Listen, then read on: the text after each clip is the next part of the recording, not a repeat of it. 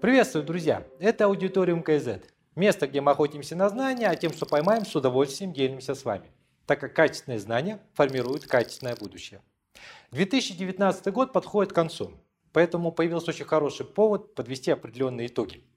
Я думаю, что уходящий 2019 год войдет в историю Казахстана как, как год начала реализации некой такой гибридной формы полутранзита власти. В этом году явно столкнулись два тренда. Это консервативный и реформаторский. С одной стороны было желание старой элиты сохранить статус-кво, а с другой стороны появилось требование общества на системные, а не косметические реформы. Я принял непростое для себя решение сложить с себя полномочия президента Республики Казахстан. Решение Назарбаева оставить свой президентский пост 19 марта 2019 года было несколько причин. Во-первых, нежелание повторить судьбу президента Узбекистана Ислама Каримова, который неожиданно скончался в 2016 году, когда ему был 81 год. В результате своей смерти Ислам Каримов не успел проконтролировать преемственность власти, что привело к разгрому его окружения и к ослаблению позиций членов его семьи со стороны нового главы Узбекистана Шавката Мирзиёева.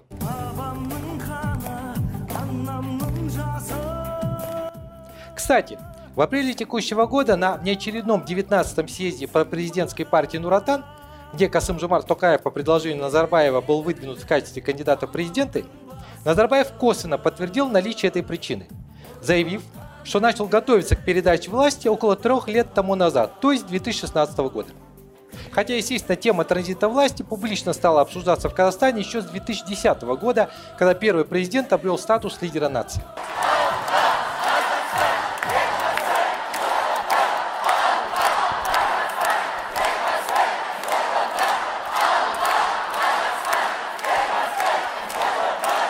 Во-вторых, Назарбаев захотел закрепить статус на системного игрока и быть похожим на Ли Куан который уже после своей отставки больше 20 лет трудился на специально учрежденных для него должностях старшего министра и министра-наставника, продолжая контролировать Сингапур.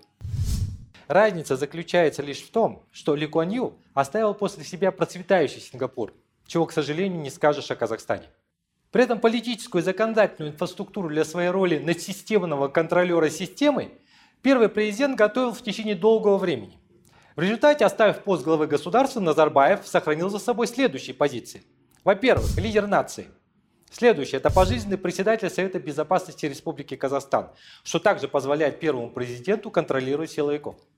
Председатель по президентской партии Нуратан. Почетный сенатор. Пожизненный член Конституционного совета – пожизненный председатель Ассамблеи народа Казахстана. Назарбаев также контролирует деятельность Фонда национального благосостояния Самрук Казана и проводит заседания Совета по управлению фондом. Таким образом, на данный момент первый президент занял удобную для себя позицию, когда он держит под контролем разные сферы, но формально ни за что не несет ответственность. В сложившейся ситуации Касым-Жомар Токаев пока чем-то напоминает Дмитрия Медведева когда тот был президентом под контролем Владимира Путина, который также окружил его большим количеством красных флажков. Отличие заключается лишь в том, что в отличие от России, в Казахстане создали еще один искусственный центр власти в лице Совета Безопасности, чей статус был значительно повышен еще в прошлом году. Вместо консультативно-совещательного органа он стал конституционным органом, который должен координировать проведение единой государственной политики в таких сферах, как обеспечение национальной безопасности и обороноспособности Казахстана, сохранение внутриполитической стабильности, защита конституционного строя и национальных интересов Казахстана на международной арене. Совет Безопасности состоит из 12 человек, представляющих все ключевые органы государственной власти. Более того, в октябре 2019 года президент Казахстана Касымжимар Токаев подписал указ, расширяющий полномочия председателя Совета Безопасности Назарбаева в кадровой политике. В результате глава государства должен согласовывать с председателем Совета Безопасности многие кадровые назначения, в том числе руководители органов, непосредственно подчиненных и подотчетных президенту. Также, как отмечают некоторые эксперты, в полномочия Совета Безопасности входит подготовка к введению в стране чрезвычайного положения и иные задачи в соответствии с законодательством и решениями председателя Совета Безопасности, что, естественно, может трактовать довольно широко. Кстати, дополнительный контролер для нового президента в этом году появился в лице старшей дочери президента Дариги Назарбаевой, которая стала председателем Верхней Палаты Казахстана Сената, а следовательно, вторым человеком после президента по Конституции. Если на уход Назарбаева с президентского поста мог повлиять узбекский опыт, то появление его дочери на посту спикера Сената также является дополнительной подстраховкой на случай, если в Казахстане вдруг повторится кыргызский прецедент, когда преемник в лице Соронбая Женбекова решил бросить вызов.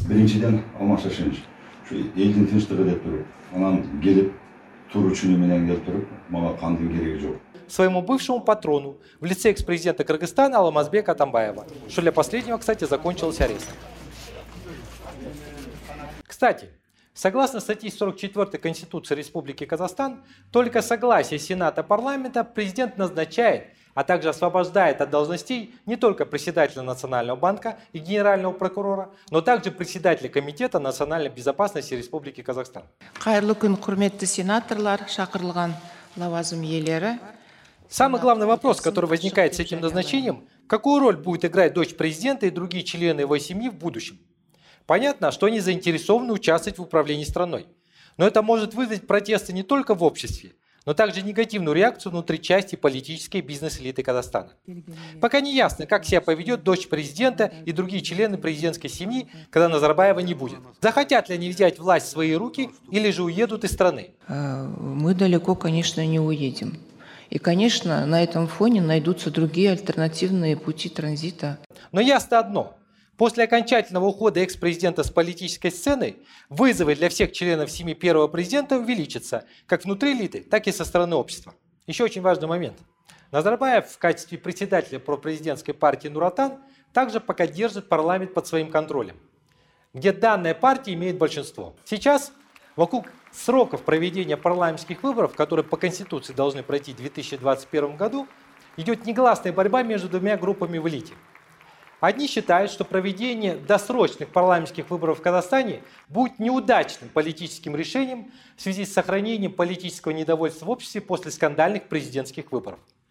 Вторая группа активно лоббирует внеочередные парламентские выборы, во время которых партия Нуратан опять должна быть главным фаворитом, чтобы получить большинство мест в парламенте тем самым закрепив существующий неэффективный статус-кво, когда на партийном поле останутся старые неэффективные игроки, а новые партии не успеют появиться. Кстати, здесь можно согласиться с мнением, что со стороны консерваторов может быть попытка реализовать схему, при которой нижние и верхние палаты парламента должны в будущем быть под их контролем, куда они захотят провести побольше своих людей, чтобы иметь противовес любому президенту. Но в таком случае им придется увеличить полномочия премьер-министра – которого будет избирать управляемое партийное большинство в парламенте, тем самым еще больше сократив властью президента. Интересно, то, что примерно на такой же схеме сейчас идет дискуссия в России, где местные эксперты пытаются понять, сможет ли похожий сценарий провернуть Путин после завершения своего президентского срока. Таким образом, в этом году второму президенту пока еще передали не саму власть, а лишь полномочия частично ее использовать – естественно, под контролем первого президента. И настоящий транзит власти в Казахстане начнется только с момента окончательного ухода первого президента с политической сцены. Тем более, что его политическое время уже подходит к концу. Это понимают многие во власти и в обществе. Но нынешнее состояние полутранзита власти ставит Касым Жумарта Токаева в довольно сложную ситуацию.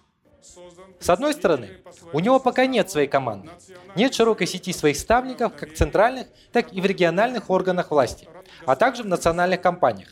У него нет значительного административного ресурса, а отсюда есть риск саботажа со стороны бюрократического аппарата его инициатив и предложений, что может ударить по его репутации реформатора. В послании я ставил задачу изъятия земель у так называемых латифундистов, которые не занимаются их культивацией.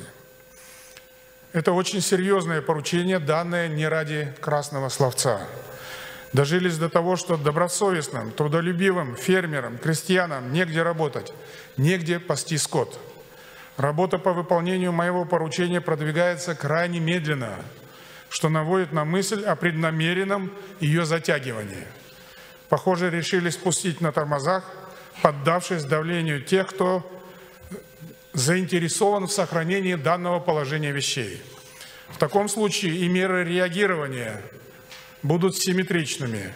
Стоит отметить, что ситуация полутранзита уже понизила работоспособность бюрократического аппарата, который в период межцарствия находится в ожидании большей конкретики по поводу своих собственных перспектив. То есть важным вызовом для Такаева является работа по наращиванию своего административного влияния внутри номенклатуры, что невозможно будет сделать без попыток проявить больше самостоятельности в кадровых вопросах. А это в любом случае будет создавать конфликтную ситуацию в отношении с библиотекой. 2019 год и так уже стал рекордсменом по частоте кадровых перестановок, в том числе в администрации президента, где сменилось несколько руководителей АП, а также их заместителей что лишь подтверждало наличие роста напряженности внутри госаппарата. Наглядно было назначение нового руководителя администрации президента. Им стал Ирлан Кашанов, который до этого занимал должность Акима Карагандинской области и на этом посту сменил Крымбека Кушербаева, который был главой АП чуть меньше трех месяцев.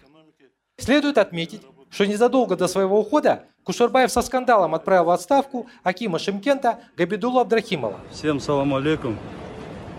Шлю приветы из Лондона обвинив того, что он потерял кредит доверия. Эта кадровая отставка, естественно, была согласована с Такаевым, но, скорее всего, не понравилась библиотеке. И поэтому чуть позже Габидулла Абдрахимов демонстративно был назначен советником премьер-министра Мамина, а Кушербаева заставили переместиться в кресло менее влиятельного государственного секретаря. В 2019 году мы, кстати, наблюдали очень интересный тренд, связанный с постепенным окончанием эпохи старой гвардии первого президента. Этот тренд начался недавно – и займет еще определенный срок. Но кто-то уже ушел в мир иной, кого-то понизили, а кого-то отправили на пенсию. Как, например, несколько лет тому назад это было в случае с Нуртаем Абыкаевым или Асланом Мусиным. В этом году свои номенклатурные позиции также потерял Марат Тажин, которого отправили послом в Чешскую республику, явно не входящую в список важных стратегических партнеров Казахстана. А бывшего посла Казахстана в России Мангалита Смагомбетова освободили от должности в связи с пенсионным возрастом, что в условиях Казахстана нередко является лишь одним из способов нейтрализации потенциально влиятельных игроков. Хотя это, впрочем, не исключает его появление в новом статусе уже на публичном поле Казахстана во время начала настоящего транзита власти. И в этом транзите свою игру также попытаются начать другие, оставшиеся представители старой гвардии первого президента, которым есть что терять в схватке с молодым поколением управленцев. С другой стороны, прошедшие 9 июня 2019 года скандальные президентские выборы нанесли серьезный удар по легитимности второго президента, которому придется приложить много усилий, чтобы повысить эту легитимность в глазах общества через проведение конкретных социально-экономических и политических реформ, а не играя только в популизм. То есть сложность для Такаева заключается в том, что в отличие от многих других глав государств, которые занимали президентскую должность как президенты надежд, а часто уходили потом как президенты разочарований, у Тукаева все наоборот. Свой пост он занял как президент разочарований, чтобы сейчас попытаться изменить свой имидж и стать президентом надежд.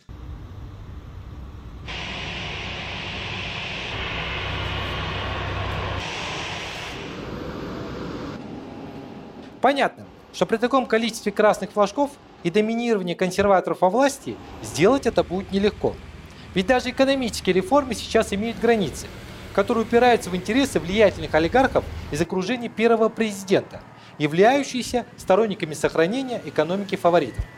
Но сохранение политического и экономического статус-кво лишь увеличит проблему, связанную с ростом протестных настроений в обществе, с которыми, кстати, уже столкнулся второй президент. Ведь в 2019 году у многих людей постепенно ушел страх перед системой и выросло желание, чтобы с ними считались. 2019 год, с моей точки зрения, также может стать рекордсменом по количеству акций протеста и количеству задержанных людей. Первоначальная волна надежд на политические изменения породила потребность начать эти изменения, что привело к появлению оппозиционных настроений и движений, в том числе и в молодежной среде, которую казахстанские власти традиционно считали аполитичной. В этом году появилось несколько молодежных общественных политических движений. Уян Казахстан, Кахарман и Республика – Кроме этого, в 2019 году было объявлено о создании нескольких новых политических партий. Халка Адал Казмет и Демократической партии Казахстана. У нас права как нарушались, так и нарушаются. У нас... Большую активность в этом году также проявили сторонники демократического выбора Казахстана и Мухтара Аблязова что также является важным индикатором того, что многие граждане страны требуют более быстрых и кардинальных изменений в политической системе государства. И властям придется учитывать этот революционный тренд в сознании части казахстанского общества.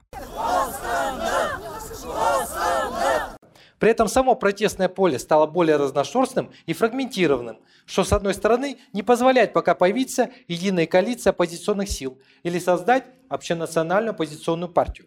Хотя позитивным моментом было то, что 16 декабря текущего года во время акции протеста в Алматы на одной площади собрались представители разных оппозиционных сил – Уян Казахстан, Демократическая партия Казахстана и ДВК, чьи лозунги часто совпадали.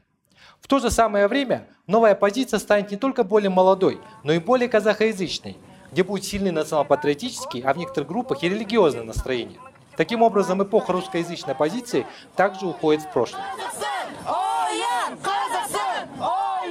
Сейчас многие из новой оппозиции готовы участвовать в разработке новой экономической и политической повестки дня, а также участвовать в парламентских выборах, которые для власти будут очередным тестом на вшивость, на реальные, а не мнимые реформы. И одним из вызовов для Акарды станет вопрос о регистрации новых оппозиционных политических партий.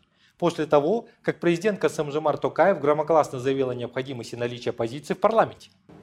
Ведь даже объявленное решение сократить необходимое для регистрации партии количество членов 40 тысяч до 20 тысяч человек на самом деле мало что меняет. Если учитывать тот момент, что традиционно у власти было немало других способов для нейтрализации неугодных партийных игроков. Например, требование иметь партийные филиалы во всех регионах Казахстана и городах республиканского значения. Это никто не отменял, что также является одним из препятствий при создании партии. Таким образом, во-первых, парламентские выборы в стране должны пройти только после системной, а не косметической либерализации партийного законодательства. Это значит, что закон о политических партиях требует более глубоких системных изменений, чем было озвучено Тукаевым. Во-вторых, следует отменить недемократические законодательные поправки касательно выборов маслихаты, в которых теперь могут участвовать только политические партии, а не самовыдвиженцы, как это было несколько лет тому назад. То есть выборы в маслихаты стали напоминать выборы в парламент, который также давно избирается лишь по партийным спискам, полностью исключив институт одномандатников, что является дополнительным искусственным ограничением для реализации избирательного права тех граждан, которые не доверяют ни одной из действующих партийных структур. Следовательно, и парламент, и маслихаты необходимо формировать не только на основе пропорциональной системы, но также и мажоритарной, чтобы появились одномандатники. Парламентским выборам Власть не должна относиться как к партийной карусели, на которой крутятся и получают удовольствие одни и те же игроки. В-третьих, необходимы изменения в закон о выборах, где есть список требований для кандидатов в президенты Казахстана, которые явно нарушают конституционные права граждан. Например, обязательное наличие пятилетнего опыта на государственной службе. То есть профессиональный статус поставили выше гражданского права быть избранным. Или то, что кандидаты в президенты могут идти только от республиканских общественных движений, что исключает появление самовыдвиженцев. Необходимо убрать эти спорные пункты из Конституционного закона о выборах, который не должен стоять выше Конституции. В-четвертых, стране нужен закон о местном самоуправлении, так как действующие маслихаты не выполняют свои функции представительных органов власти на местах. В-пятых, необходимо вернуть Совету Безопасности консультативно-совещательный статус – так как в противном случае в стране всегда будет присутствовать альтернативный центр власти, что закладывает основу для политического кризиса в будущем. Все это лишь небольшой список реальных шагов в сторону политических реформ, и этот список можно продолжать еще долго. Поэтому то, что Токаев предложил как политические реформы, кто-то считает лишь тюнингом старой машины, где за рулем до сих пор остался старый водитель. А кто-то видит в этом попытку начать собирать новый двигатель. Но ясно одно, как бы первый президент и его окружение не пытались растянуть политический статус-кво на долгий период, это уже не работает, так как после 19 марта в обществе произошел свой транзит сознания, и управлять по-старому страной уже не получится, так как давно возникла потребность в новом общественном договоре между властью и обществом, где политическая лояльность со стороны граждан может быть только в ответ на эффективное и демократическое управление страной с участием самих граждан. Требование этого нового общественного договора – один из важных политических трендов уходящего года. Большое спасибо, друзья, за внимание. Хотел бы вас всех поздравить с наступающим Новым годом и пожелать вам побольше позитивных изменений как в личной жизни, так и в жизни страны. Подписывайтесь на мой канал, оставляйте комментарии. Я надеюсь вас увидеть в следующем году.